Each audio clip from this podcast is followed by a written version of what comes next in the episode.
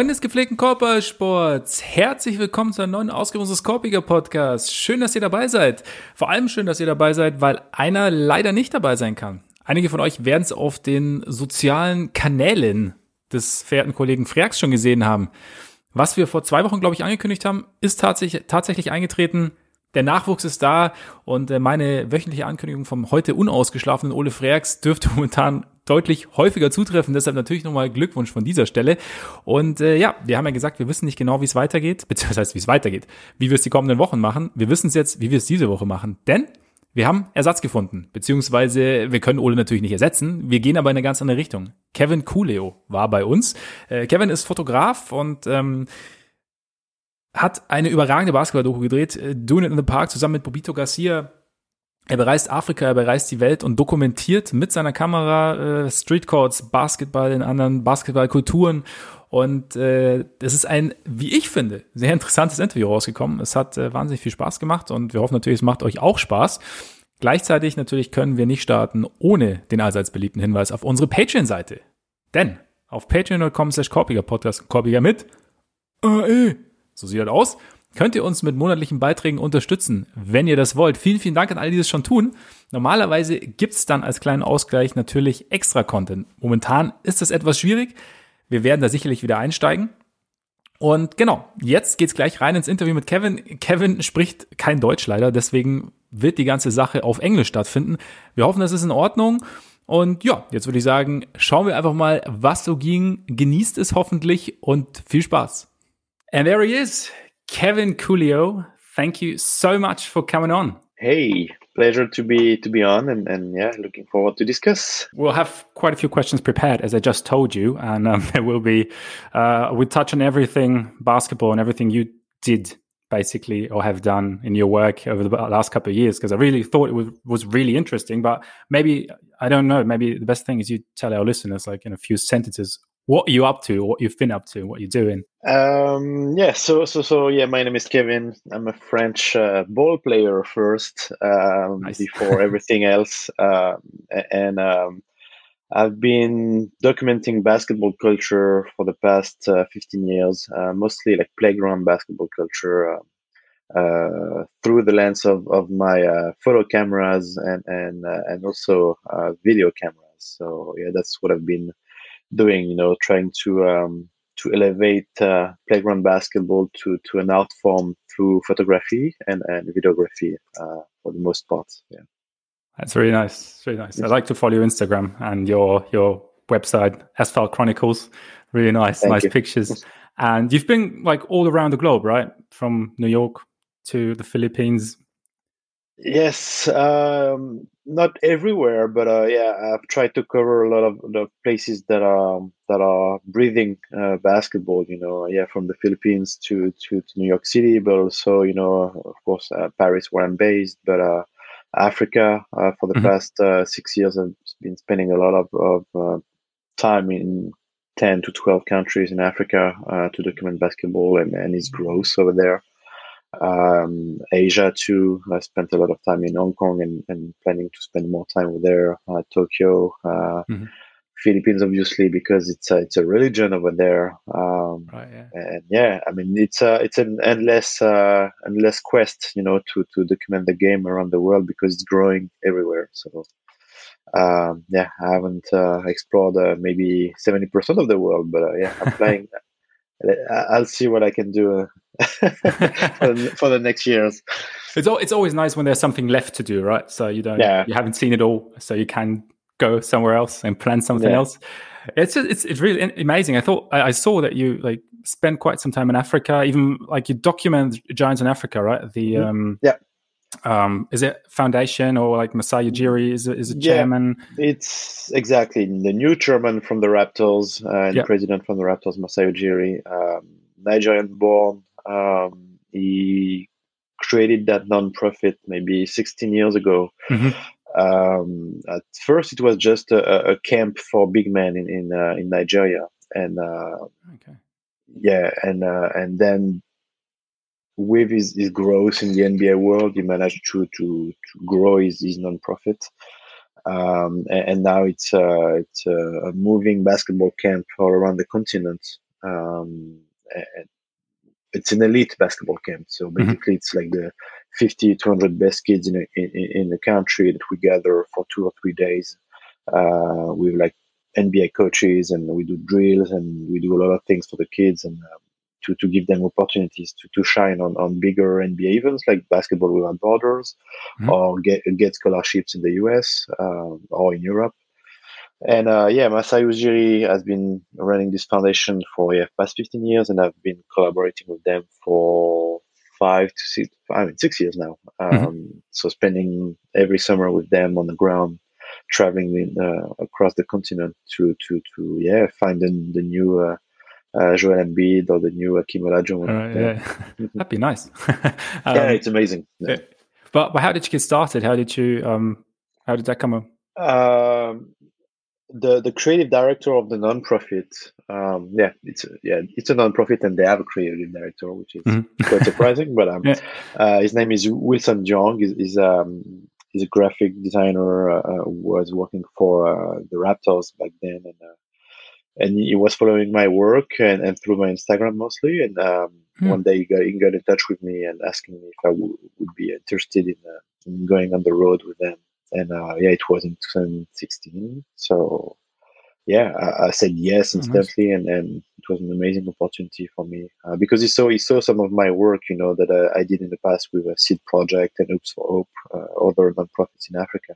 Mm-hmm. So yeah, I managed to to go there and and uh, spend an incredible month. Uh, we did like six countries and, and and it was the most exhausting mission I've ever had. Uh, even though it was not, it was non-profit, but uh, yeah. traveling in one month to, to six to, to eight countries, and yeah, oh, wow. getting on a plane, doing basketball camps that are that are from 9 a.m. to, to 6 p.m. every day, plus the editing work of the on the photos and publishing work. Right, yeah, yeah, it's it's a lot. It's a lot. Yeah. So yeah, you're not finished when they're finished. yeah, yeah, exactly, exactly, exactly. Yeah. That's when the work starts, basically. Then, yeah, right. And ha- has there been have there been any ties with you in Africa before? Or have, um, what do you before mean? You started, that... Before you started, yeah, before you start with uh, Giants of Africa, or has it? Um, I mean, my first trip to Africa was 2012, I think. Um, yeah, with with a seed project um, mm-hmm. because I remember early 2000s, I was um, communicating with for Hope, which is one of the oldest uh, nonprofit in, in Africa, based mm-hmm. in, in, South Africa, and uh, and and I, I, was exchanging emails with them and never managed to, to go there. And, and uh, yeah, 2012, I went to Senegal for the first time to to document seed project, uh, and, and yeah, it started there and, and from mm-hmm. there you know like you meet a lot of people who are basically activists uh, of, of, basketball culture and, mm-hmm. and, and the game out there so from yeah from one one non-profit you jump to the other and yeah. you try to to help people uh, yeah i did, did senegal with seed project south africa with Upto, uh, Togo with my friend Jean-Luc who runs a this non-profit called uh, Leading Youth uh, Through Sports and Development. Um, so yeah, it's uh, I mean everybody knows it. Everybody in, in Africa. I mean, in, in, the basketball world, you know, it's uh, they all know each other. It's mm-hmm. uh, because there are you know there are a few like main actors and non-profits, so they are all trying to to support each other. It's uh, it's really interesting. Well, I really like it because yeah, usually like, we in a podcast we mainly talk like, almost only exclusively talk about the NBA, and yeah. um, so you just like cover basically the professional aspect of, of basketball, um, or and like men often perceive basketball as like a way or means of entertainment or making money. But I think well, also you when I read what you write about your work and uh, what you talk about, that is more a lot more about the culture and what basketball can bring and like the more positive like positive or more subtle impact the game can have on people and have you like have you witnessed something like that in Africa, like being there for like so many years, or haven't been there for yeah. so many years?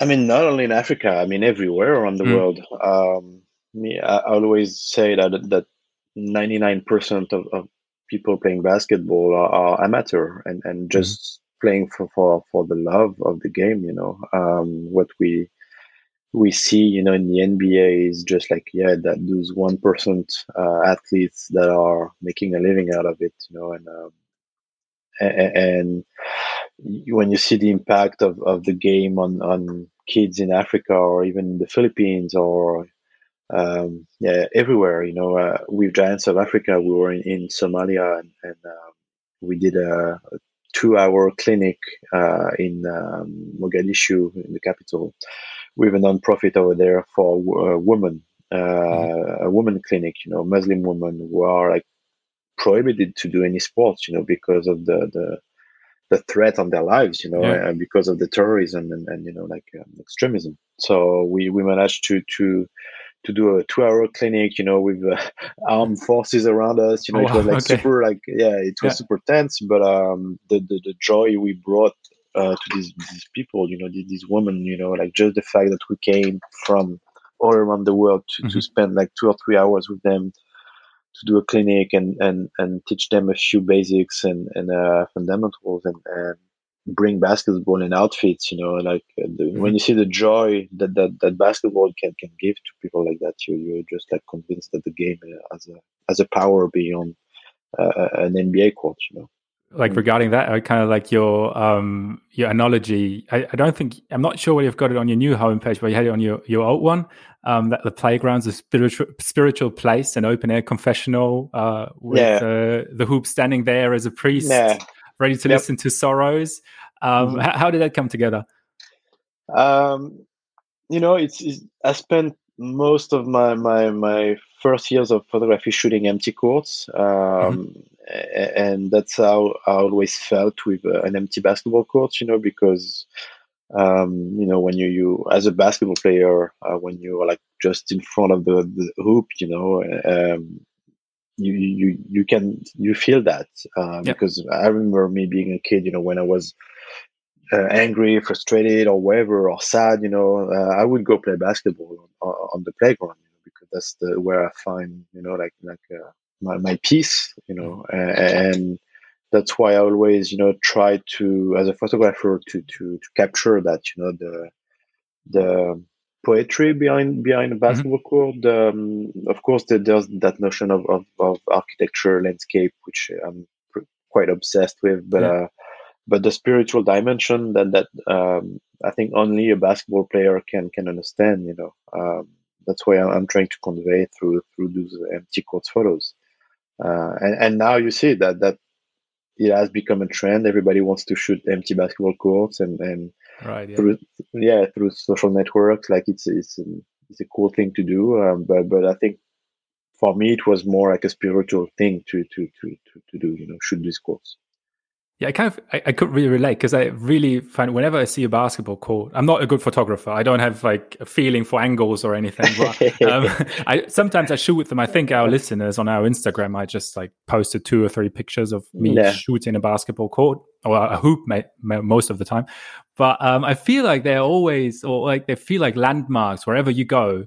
You know, yeah. it's just like you see a basketball court, and it's just somewhere in between like it might be a housing project or like in mm. in the wild, like the one you shot in Iceland.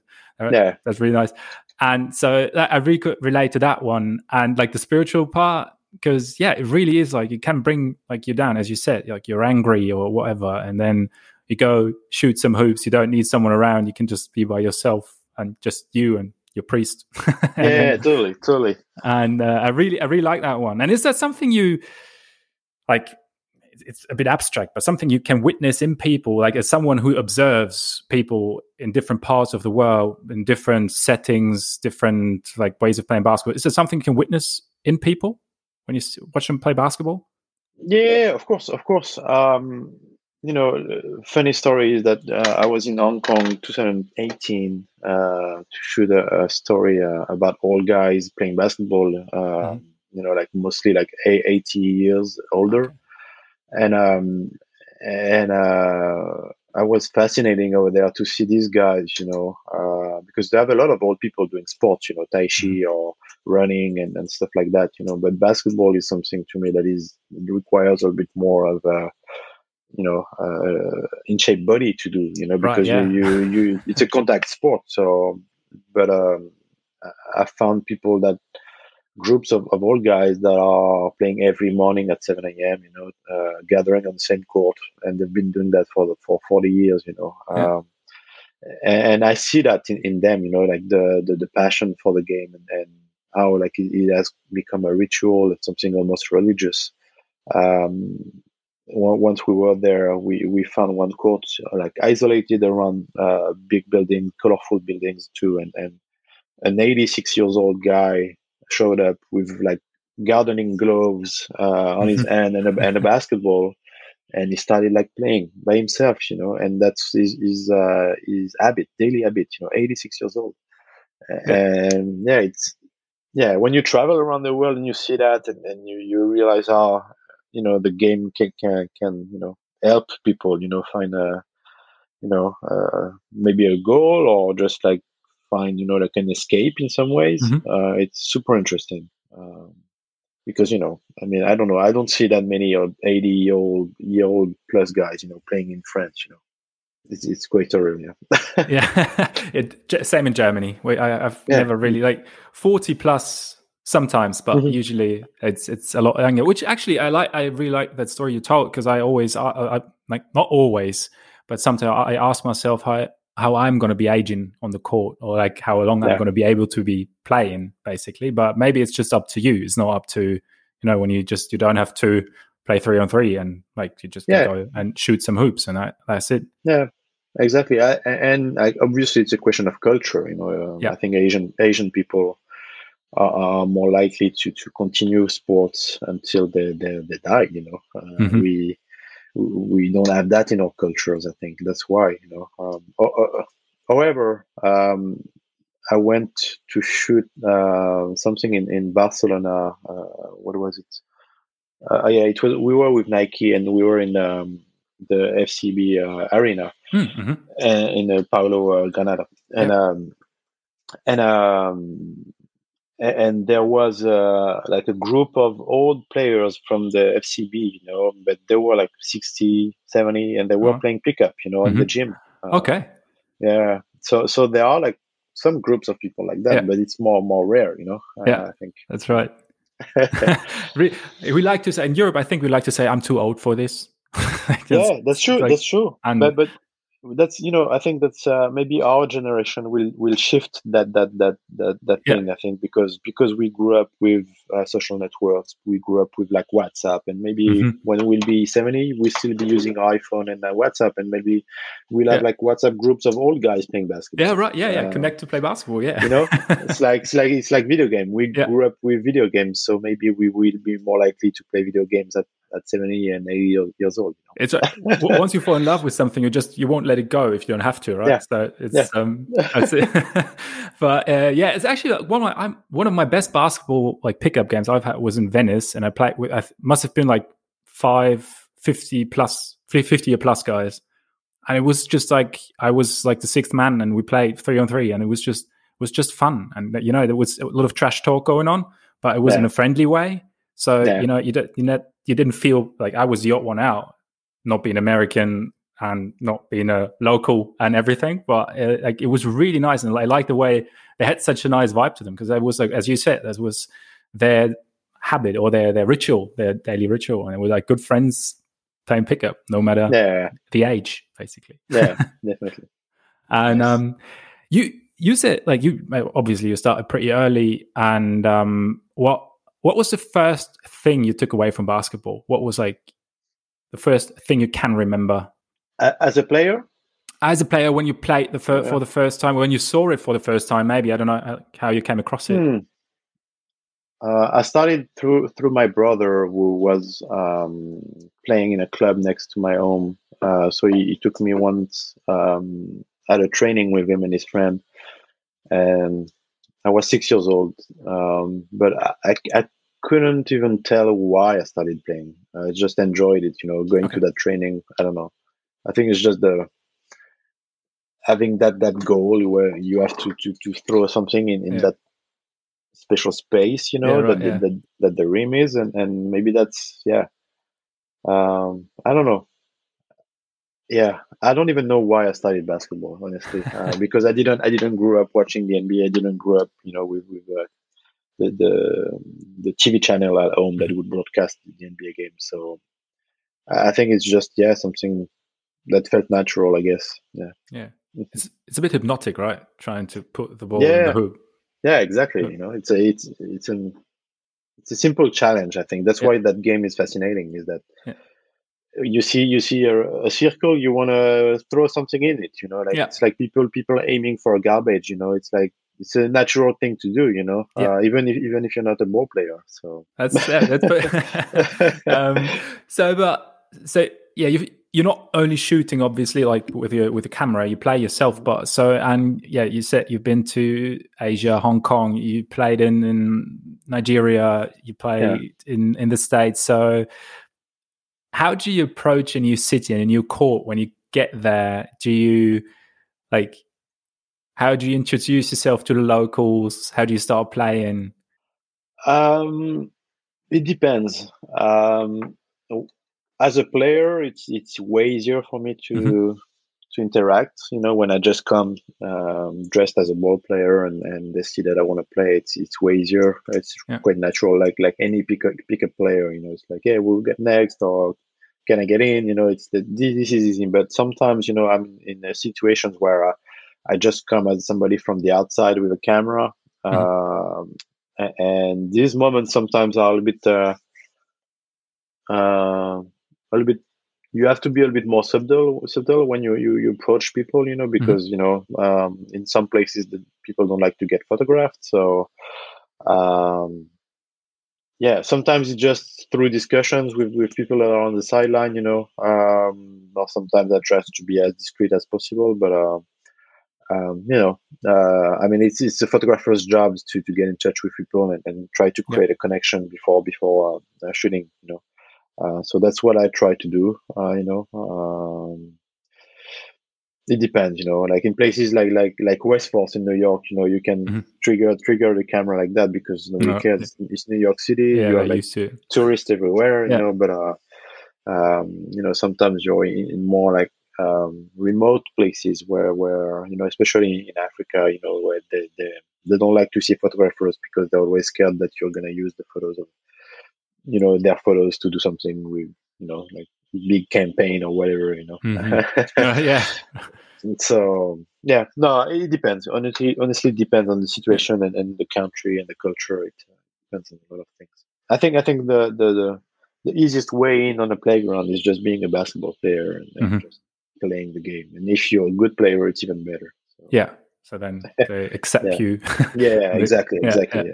Yeah. um, so are you are you the um, what kind of player are you when you get on new court? Are you the cocky one, or are you the um, like I try to like keep in the background and then just like uh, no, no, I, am a competitor, so yeah. I liked. Yeah, I mean, I, I, played the same way I play in France. You know, um, trying to, to shoot on people's head you know uh, that's that's what i do i'm a shooter so uh, yeah um, and i like that usually because you know when you get on the new court nobody knows you and, then they, they tend to be surprised but but you know um, by what you can do so me mm. uh, um, yeah yeah you know and it's interesting in, in places uh, like hong kong for example the the intensity level is, is quite different you know they're, they're not really as intense as in Paris mm-hmm. um, def- defensively. So um, you know they move differently. So you know like places like that you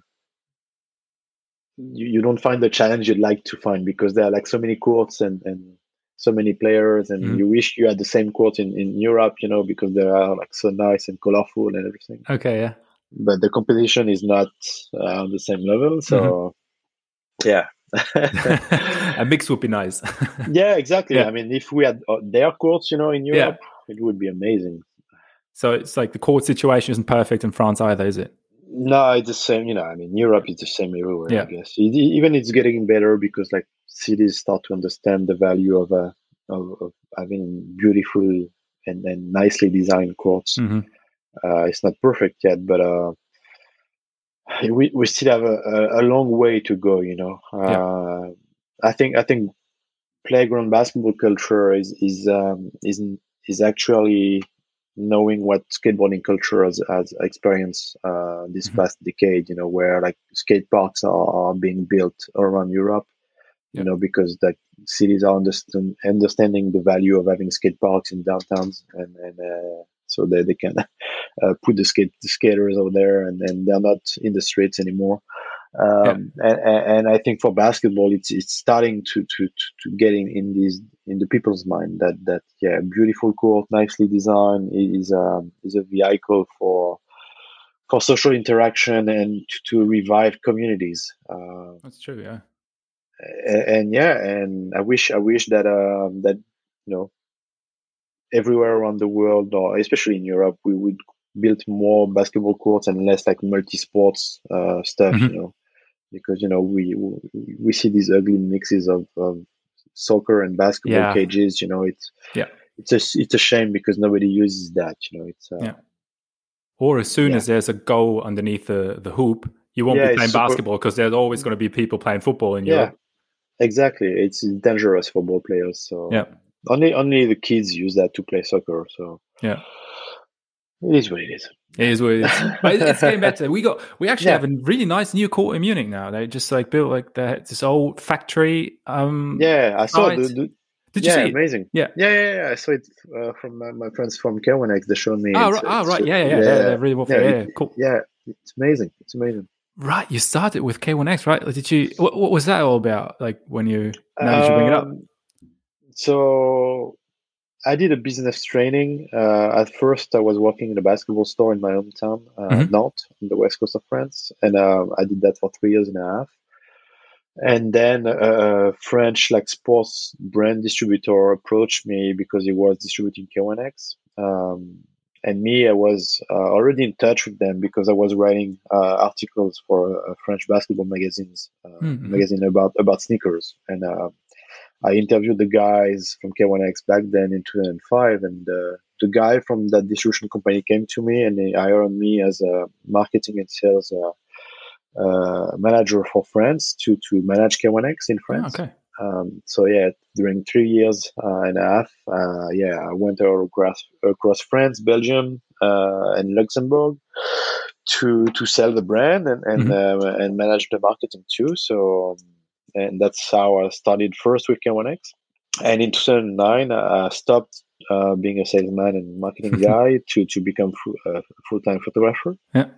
And and K1X hired me on, on my first like collection book, book shoot, and then that that video we did uh, called Art and Soul of New York City. Ah, yeah, nice, yeah. Yeah. So those were my my first like mm-hmm. freelance experiences, you know, uh, oh, through cool. K1X and for the past, for, I mean, the following years, we kept working together on the collection books, going to New York City, shooting the best dunkers in the world, you know, wearing their gear, um, you know, doing like, yeah, run and gun style shoots, you know, yeah. on the playgrounds over there. And I think those were my best like experiences in New York City as, as, a, as a photographer. I think it was uh, just so spontaneous, you know. Mm-hmm. Uh, getting getting out of the van uh, on the court we like with crazy dunkers, you know, who could do anything you wanted. Um, you know, as a photographer, it's amazing to be with athletes yeah. like that. Yeah. Uh, yeah, it was fun. It was just fun. Cool. That sounds like, and really fit your approach, right? With um, yeah, trying to capture the soul of the game and yeah, just, exactly, yeah. exactly. That's why, yeah, um, I loved K1X uh, back then because they they they really understood what what basketball culture was about. Yeah. Yeah, you said it was your best experience in, in New York, like as a photographer, but then obviously there's that like famous, hopefully famous documentary you put together with um, Bobbito Garcia, right? Um, mm-hmm. It in the park where you two traveled New York street courts from from summer and played mm. and interviewed yeah. people and yeah, I, I really that's actually how I got in touch or like how I first heard about you watching the, the documentary. And um, how how did like you how did you and Bobbito meet? How did the whole thing unfold? So yeah, we, we met 16 years ago. Uh, first uh, via email uh, because um, back then 2004 Bobbito launched. Uh, he was the, the, co-founder of a magazine called Bounce, uh, mm-hmm. and it was the, the small like streetball magazine. You know, um, there were like a group of four or five guys who launched that, and um, it was the only playground basketball magazine in the world back then. And me seeing that in France, I was barely start, starting photography. Uh, I sent him a photo that I shot of a friend of mine who was dunking, uh, and uh, he published my email and the photo in the reader's corner of the magazine. And um, that's how we first got in touch, you mm-hmm. know. Uh, and a few months later, uh, I would go to New York City for the first time, and uh, and he showed me around for three days. I played my first game of 21, and um, and we came became friends. He came to France to to DJ, and um, and uh, we played basketball when he came to France. Uh, you know, that's how we we kept the the connection alive. You know, uh, every year we would almost see each other either in Paris or New York, and um, and yeah, building projects together and, and playing ball. Yeah. That sounds nice. He seems like a fun guy when you. yeah, he is. He is. So um, yeah, um, you said that um, what you liked about skateboarding photography and that um, that was like it kind of connected the energy of uh, between the sport and the architecture around, and that's something you like to like bring to life in basketball yeah. photography as well. So New York must be like must have been like paradise, just going around, looking around.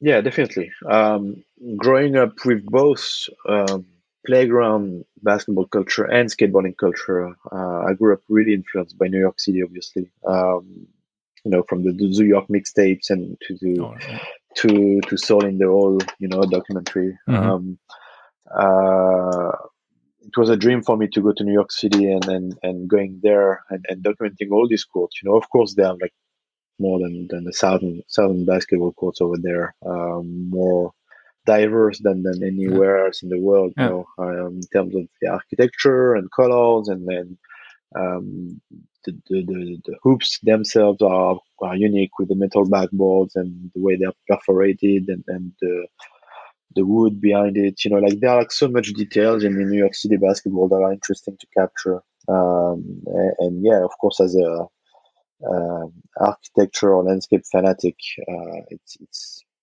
quite insane to, to be in a city and, and just look around and see basketball courts everywhere. Yeah. And I have the same feeling with Hong Kong. Uh, mm-hmm. Hong Kong City is my new New York right now. So okay. Because yeah, uh, I spend a lot of time there, and that's what I, I find the most interesting uh, basketball courses right now in terms and it really like my my my fascination for architecture and and and basketball courts you know really uh, found its uh, heaven in, in, in Hong Kong Mm-hmm, okay. it's like it's it's like it's the location as well, right? With with like the like the sea around and the tropical yeah. plants and yeah. Uh, but, but well, yeah, but New York has that too, you know. Yeah, um, right. Yeah, um, yeah. Even though it's less tropical and, and yeah. Uh, but yeah, yeah, both cities are, are yeah major harbors, so yeah. that's why it's interesting to to to to see the similarities with these. But uh, yeah, I mean, yeah, of course, New York is the mecca and, and will always be the mecca of basketball. Uh, and, and, you see over there, like the courts are evolving too. You know, mm-hmm. um, slowly they're replacing the, the, the traditional metal backboards by fiberglass. Oh. Um, a lot of courts are being renovated and, and freshly painted. So hopefully, like they try, they'll preserve uh, the authenticity and uh, those, those metal backboards and, and handmade rims. Uh, but uh, but we'll see how it evolves. You know, yeah. Uh, hopefully, it doesn't lose its, uh, its flavor. Yeah, hopefully that'd be that'd be a yeah. shame. But um, mm. but how how did you um come across Hong Kong as a basketball town? Was because usually is it was just by accident or did somebody tell you about it? Um, 2000 yeah five or six I, I, found one photo online of a court that was surreal you know um, mm. and I and I, and couldn't find the photographer we did it uh, and then it was yeah an uh, an amazing yeah court um, that that uh, I ended up finding in 2012 when we no 2013 when we went to Hong Kong with Bobbito mm-hmm. to screen doing it in a park uh, with Nike and um, and for some uh, visa reason, I had to stay in Hong Kong for, for five days by myself, and that's when I really had the time to to explore the city. and um, and I found the court that I was searching for uh, ah. through like an intense Google search and everything, and, and reaching out to people, and, and, and and after that, I started searching more courts in Hong Kong when I was there, and and I was like quite surprised to see that many that many courts, you know, and then the colors and the, the way the shape they are in, and then um, I had like a, a, friend of mine was sort of a guide, you know, and then knew the city by heart, and then he took me to to five or six different courts, and uh, yeah, and I loved it so much, and I was like, mm. I need to go back to Hong Kong. So yeah, I've been I've been going there now for like I think I've been there like four times now, but I, am planning to go back there soon again to finish uh, the job. but uh, yeah, Hong Kong has more basketball courts than New York City, so um, that's interesting.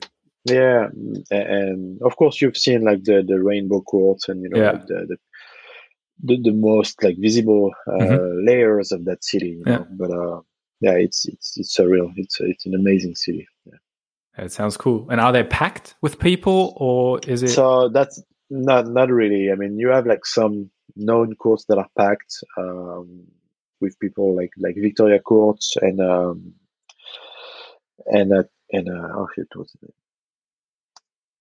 uh, and Southorn Southorn Playground and Victoria Playground mm. that are the most known and, and usually like packed. Um, you have some uh, that that can be packed, but there are like so many courts that it's impossible to have that many ball players. You know, yeah. I think it's uh, some are used by kids, other by, yeah. by like confirmed ball players, but uh, the two main courts were like regular people. You know, like the, the, the guys who play often mm-hmm. cricket basketball players, like Southorn Park and, and Victoria Park. Ah, okay, but it's always it's nice to have a nice court to yourself sometimes. So just you can yeah, of course, like of course. get your yeah. like enjoy and relax with some not yeah, exactly. without without having to compete. um, but uh, yeah, New York, I, I, really like. Yeah, as I said, I really like the documentary and the the, the courts and uh, or the characters you interviewed. And so with New York, whenever it comes to New York, like everybody talks about the Mecca and about basketball, like being the inner city game. Um, so it's always been basically, in, in, especially in New York, I think, um, in close touch and contact with urban culture. And um, does that kind of predestine basketball to being more than a sport, maybe to some people? Or have you? Did you experience that? Did you feel that when you talk to those people? Mm, yeah, I guess. Uh, I think. I think. Yeah, the um, basketball can be a lifestyle in in in I mean, it's easier to be allowed to, to have basketball as a lifestyle in, in inner city uh, for mm-hmm. sure. Uh, yeah. um, for multiple reasons, because the, the game branches out in, in many aspects of, of, of life. You know, uh, branches out on on your your your your outfit, uh, on, on style, right, on, yeah. on, on, on your language, on um, especially in New York City, the courts are most most of the time located at the bottom of the buildings or surrounded with buildings where, where people live in. So um, I don't know. It's uh, I think the city helps uh, people to embrace basketball's lifestyle too. Mm-hmm. Uh, because it's a it's a city where everybody is doing sport and and you know uh, people are running and doing cycling and you know even like a sport like like football you know is, is yeah has grown a lot in New York City uh, because the city has has built uh, football fields in, in, smaller spaces you know um, yeah. yeah. I don't know um, I mean, it's called the city game, right? That's right, basketball. Yeah. That's ba- basketball is called the city game. Yeah. So the, there there are multiple reasons for that. And, uh, yeah, New York City uh, uh, has has made it the city game. Yeah. yeah. And in Europe, it, it, it's also in Europe it's also the city game. It's just that we haven't built as many basketball courts, and, and we are in a football-dominated uh, yeah. countries, you know, and continent. So tiniest village always a football pitch. Yeah, yeah, yeah, exactly. So, but it's gonna change one day. Yeah, we'll yeah, we'll take over one day. yeah, yeah, exactly. but yeah, I think that city it's it's, it's funny because often like a core feels like like a microcosm of a, of a city or a place where you are, right? So the people, it kind of yeah yeah represents and you can feel kind of get the vibe within those i don't know 50 square meters or whatever it is Yeah, right so exactly exactly yeah the court the court is, is, is a good way to to to, to gather people and it's uh, it's great for social inclusion Yeah. uh, and you can yeah you can play against kids against uh, a priest against a homeless you Yeah. can play against against everybody on the Yeah. basketball court. I mean, you mentioned like the style and everything. So it's, I think it's kind of an obvious question, but when you, like, as a European coming over to some of the most renowned courts in the world in New York and you want to play, do they under, underestimate you or are you, or uh, do you just like wait until you like did your first of moves course, and then. They definitely underestimate you um, because back then my English wasn't as good as today, I guess, and, and I'm white. Uh, you know, um, you know, they always. I mean, you know, basketball is a, is mostly a Afro American dominated sport, in, especially in New York City. Yeah. So, and you didn't dunk during you- warm-ups, right? Did you? No, I don't. I, I don't. I don't dunk at Yeah. all. Um, but but the fact that I could, you know, like dribble and I had a, a good handle and, and I Mm. had like some crossover in me and, and I could I could shoot. I had good fundamentals. You know, like the a lot of guys were surprised when we would play. You know, um, so so it, it was good. It was interesting. It was interesting. You you see in the film, you know, like when Yeah. the when, there's the trash talk sequence. You know. Um, yeah, right. Yeah. yeah, I'm playing, and and there's, that guy calling calling me the Yugoslavian, and, and but um, but it's interesting. It's super interesting to Yeah. to to compete against against you know against other people in New York City. You know, um, it, it opens it, it opens everybody's mind, I guess. Mhm. You know, uh, it's really hard not to get intimidated, isn't it? Or that's how how I would like feel about it. Uh, In some places, yeah, you, you'd get in intimidated in some ways, you know, uh, but more because some guys looked a little bit, you know, uh, They're just better. I, I, I, you know, under under under drug. oh, right. alcohol, Yeah, yeah. Okay, okay. Yeah. You, you wouldn't know what to, to what to expect, you know, from Yeah. some guys. You know? Uh, how they would they would behave, you know. Uh, but but besides that, like you know, like no, every every guy that play pickups, you know, from the Bronx to Staten Mhm. Island, you know, uh, as long as you can you can hold your ground on the court and play ba- ba- clean basketball, they respect you. Yeah. And what what was your? Do you have like a, a specific game you like to think back about the most, or your favorite game or something? Favorite court, maybe? Uh, I mean, the most uh, memorable uh, moment was when we played pickup in uh, Rikers Island, in the prison. Yeah. yeah. So um, we, yeah, we, I won, I won that game with, with uh, yeah, yeah, I was playing in, in with two or three inmates, I think, and then Bobbito in, was in my squad too, and uh, and and yeah, we we filmed everything.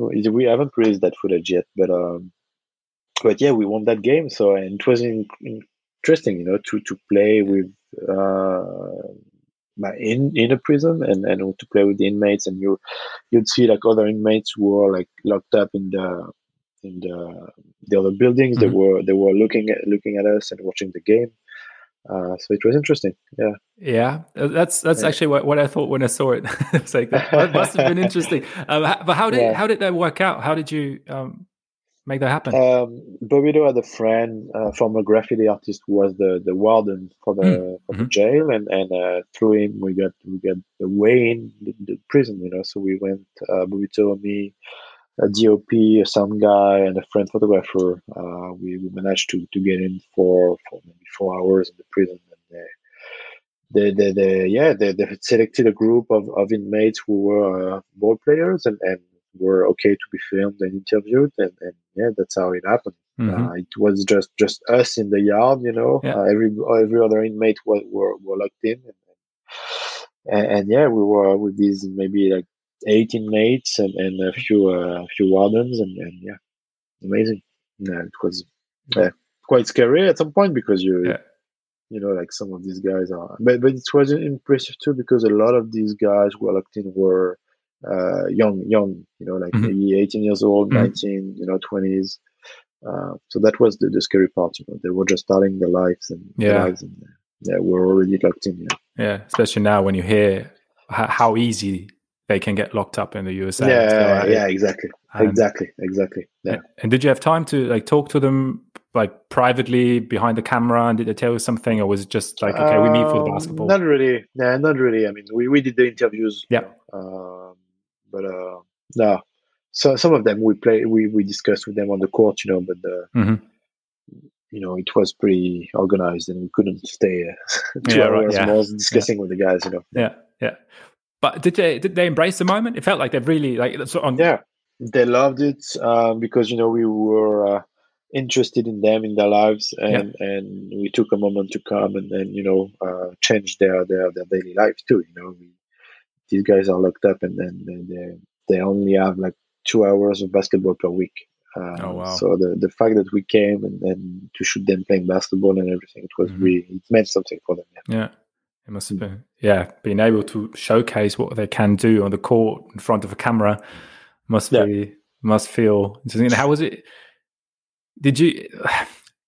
How did you uh, feel? How did you perceive the, the the atmosphere, like being in a prison, knowing that you could, like that you would be leaving soon, obviously, but um, um, I mean, it's impressive, you know, um, mm. because you, you, you have so many gates. Um, you know, the the just crossing in the corridors, we, we passed by a few of the young inmates, you know, the, the look they had, they had in their eyes. And then, you know, it's like you feel sorry for them because they're young. Mm-hmm. Um, the the barbed wires everywhere in the when you access the the, the, the yard. Um, you know, it's all these these small details are quite uh, you know uh, impressive. You know, and, and the thing that that struck me the most was because Rikers Island is in Queens and it's not far from the airport. You know, you mm-hmm. are in the jail and you see all the planes flying ab- above the the, the jail, mm-hmm. And to me, it's like so you know uh, frustrating being yeah. you you're locked up and then you have like planes flying over your head You know, yeah. it's uh, seeing people going anywhere. Yeah, exactly. You know, it's uh, I think it's uh, either you, you get depressed by it yeah. or you, you take it as a source of motivation to, to, to get out. Yeah, right. Yeah. And then reconstruct your life, I guess. Yeah, yeah and like make up dreams. Of, yeah, exactly. Yeah, right. Exactly. That's true. Yeah, but that's interesting. I never, I never thought of that before. Yeah, I think it's, it's so interesting because when I saw the movie for the first time, I didn't know about like, or I knew a lot less. I don't know now, but I knew a lot less about the um, prison system in the states. You know, and I, yeah. so it now it feels like with all the things that we've learned maybe during the past year or something um, so it, it, really feels to me when I saw it. I watched it another time, uh, like I watched it before the interview, obviously, um, the movie once more, and it, it feels a lot different. It, it, struck me differently. You know what I mean? So because yeah. um yeah, so is it the same for you in a way? Because back, I, I, don't know how you um how much you knew back then when you went there, but uh yeah, I mean yeah, yeah, it's. I feel the same. I think it's. Uh, it's tough, you know. I, me as a, as a, as a photographer and mm. documentarist, I always like sort of dream to to document basketball in in, in a prison environment. Mm-hmm. Um, so so having the opportunity to go there and and, and make it happen, yeah, I was I was quite excited and and and yeah, um, impressed at the same time. Um, yeah. But yeah, I think it's. Uh, I, I hope I, I could do that again, some in, in a different environment, different mm-hmm. prison, and, and, because I think you know uh, inmates are, are quite happy when they see somebody from the outside, and then yeah. especially somebody who cares. Yeah, um, you know, um, yeah. So we'll see. Yeah, listens to them about uh, talking about something they enjoy, like playing basketball. Yeah, exactly, so exactly. Yeah, yeah, that's very cool. Um, yeah, back back to the streets, basically to New York. Uh, was I mean, there are a lot of characters in the movie. Um, what, what was yeah, was there like a what was the funniest character you met on the? Because I, I, feel like there's always on every street court. I, mean, I haven't been to many, but especially in the, the states, yeah, there's always the, someone. The funniest character is, is by far uh, Jack Ryan. You know the uh, yeah yeah our friend our friend who was the most impressive shooter in New York City. Um, uh, Jack Jack because he's he's a natural uh, natural born comedian, I guess. You know, he, he's playing for the crowd. He's playing for. He's playing to be funny. He's playing yeah. for the woods and the house. You know, yeah. so. Um, but but now we've met uh, amazing guys, you know, everywhere we'd go, you know. Um, there is one uh, called Mark Norman uh, that we interview, you know. Uh, where we did, I think in, in the Bronx, yeah. Mm-hmm. And uh, he was this, this old school guy, uh, former local legend, you know, of the court. And then when we interviewed him, he was half drunk, but but he he gave us some of the best punchlines, you know, yeah. uh, uh that we, we put in the film. So you know, um, so yeah, I mean, we we met a lot of people, uh, and we only used maybe one third of the interviews we had. Okay, wow. Because we we interviewed sixty people, so we still have a lot of unreleased uh, content, you know. So it's pretty cool. So there needs to be direct, a director's cut or something. yeah, maybe. um, you you filmed like you you shot courts, empty courts. You shot with amateurs, and then you shot some of the biggest stars of the game. You even shot Barack Obama, right, uh, with Giants mm-hmm. of Africa. Yeah. As a photographer, is it always, or do you always take the same approach, or is it like sometimes okay that I don't know, that's a different person, or is it like do you have do you have something a, a personality as a photographer that you usually use? Mm, no, I'm not really. I mean, I guess it depends on the mission, uh, mm-hmm. but um, no, I mean, you know, uh, sometimes let's say you with with Nike, you have like two minutes to to shoot uh, okay. five five photos of of uh, Antetokounmpo or, or, or, with Jordan. Same, like you have like one minute thirty with Russell Westbrook to do a, to do a, a, to do a, a photo. You know, yeah. that's that's the reality of commercial photography. You know, and when you're on events with these guys, um, but uh, um, you know, I think it's uh, about trying to to to get the most of, of the moment you have with somebody, and and sometimes it works, sometimes it doesn't. But um, let's say with Obama, you know, I was the lucky to be the only photographer allowed in his space to be okay, next to him. Mm-hmm. So in that that specific event mm-hmm. we did in, in Kenya, um, so which was already like a a crazy privilege. So yeah. the the pressure you have is not to disappoint people uh, with the photos you make uh, because you are the only one who has yeah. that access, and yeah. you have like other other photographers or content creators that are around and watching you. Yeah. Uh, so uh, if the photos you, you, you do are not are not correct, you, you know that that yeah you won't get the job afterwards. So yeah, especially yeah and you don't want to miss these photos, you know, these mm-hmm. moments um, because they're so rare. Um, but no, I don't. I don't have like. Besides that, I don't have like a different approach. But uh, mm-hmm. I'm just trying to, to to to let my my eye, you know, do the job. You know. All right. Yeah. See, like capture what you see, and then yeah, yeah. exactly. And is there some sort of interaction where you said like you got two minutes with uh, Antetokounmpo, you got like 90 seconds with Russ Westbrook? Is there like you talk to them beforehand what they like, what they don't like, or is it just like, okay, here's your photographer, um, he's gonna shoot some photos and tell you what to do? It, de- it depends. Okay, honestly, depends. Um, depends on, on the situation. Um, you know, uh, I shot uh, Kemba Walker, Victor Oladipo, and Jabari Parker uh, a while ago for for Jordan Brand. Mm-hmm it was more relaxed. We had time, you know, to discuss and, and, and you know exchange a bit, uh, even though the, it was still like quite speed, you know, quite intense. Mm-hmm. Um, but in other situations, you don't have time. Know, really, yeah. it's like okay, do this, do that, and and sometimes the athletes, you know, they they, they kind of like to be uh, directed, you know, and and mm-hmm. so to have like somebody tell them, okay, do this, do that, because they're they're, they're not always, you know, in the mood to to, to, to act funny or do something you know interesting. Yeah. So it's better sometimes when you direct them. Uh, probably yeah. they don't enjoy any second of yeah, a promotion exactly, tour. Like yeah, exactly, exactly. Uh, so some enjoys and others don't. You know, it depends on, on the mood they are. So mm-hmm. yeah. Was there one who's been specifically nice and specifically happy to uh, be photographed and?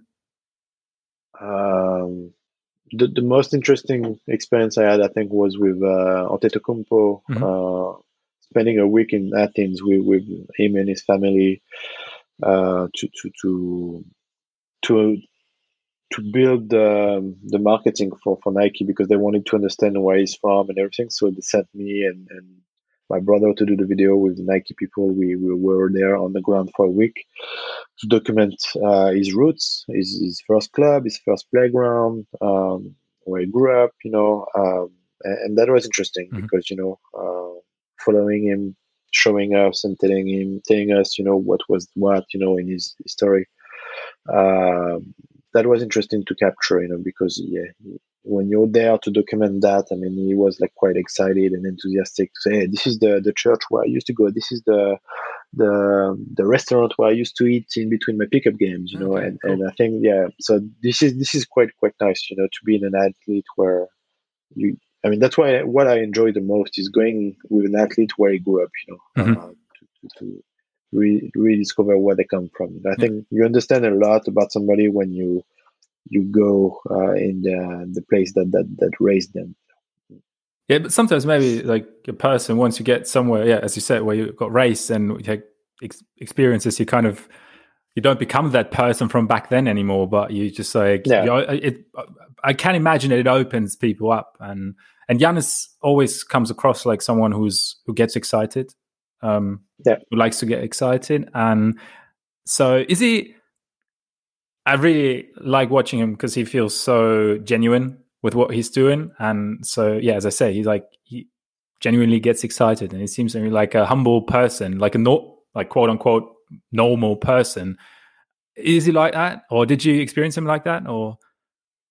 Uh, yeah, he, yeah, he, totally. He was normal. Now he's, he's he has reached a, a level of of uh, of fame that that yeah. you know that, we really felt a switch you know uh, from the moment where we were in Greece uh, and the, the, year after when he, he, he, got the MVP and we launched his his, uh, his first shoe you know in Athens uh, yeah you, you, could feel like he became a super a superstar you know as soon as he got his shoe and, and mm-hmm. the MVP trophy um, yeah like yeah but he's still like a super humble guy and and you know but he has the the look you know he has the the look of, of somebody who's really ambitious and really mm-hmm. want really focused uh, like a lot of these these uh, superstars you know yeah they, they kind of need to have that right i think otherwise yeah just, i guess yeah yeah um, of course yeah west did you shoot westbrook right was it mm-hmm. he i hear um so that like his teammates really like him and he is like when he talks to the media, he, he's a bit harsh. How was it? How was your experience with him? No, he seems super cool. Yeah, yeah, he seemed like a super nice guy. Yeah. yeah. I gave him I gave him a copy of my magazine, and he was like, yeah, he, he started discussing with me about it and everything. So cool. I mean, it was super short with him, yeah. so I couldn't tell really, but um, it's always tough to to judge somebody on. You're right. Yeah, yeah, yeah. Just, of interaction, just but, yeah. Um, yeah. yeah, it's like you know somebody saying that a guy is, is, stupid because he didn't want to sign an autograph. But yeah, you but know, you don't. Yeah, maybe right. You don't know his life, and maybe he didn't have time or whatever. Yeah. So. But yeah, it can leave yeah. an impression, right? So, and it's, yeah, it's nice exactly. that he he left a good one. yeah, but, exactly. um, so your magazine, you mentioned it, um, Asphalt Chronicle, mm-hmm. Asphalt Chronicles. Um, so it's mm-hmm. like you're documenting. It's basically your pictures and documenting certain places um, through the lens of your camera through yeah the, it's more of a of a road guide mm-hmm. uh, you know through photography uh, that's uh, i'm doing like a one one issue is about one city at a time you know it's like um, because you know growing up i used to travel to play basketball and mm-hmm. would go to barcelona i would go even germany uh, just to play basketball and then as as a foreigner, you always wonder like where to play and what to do and everything. So um, so always that that that thing in mind of, of doing a sort of journal where you'd find the best quotes and even like the place where to eat or where mm-hmm. to sleep, wherever. And, and and and through my work as a photographer, you know, I gather a lot of content in, in the cities I go to. So the magazine is a way for me to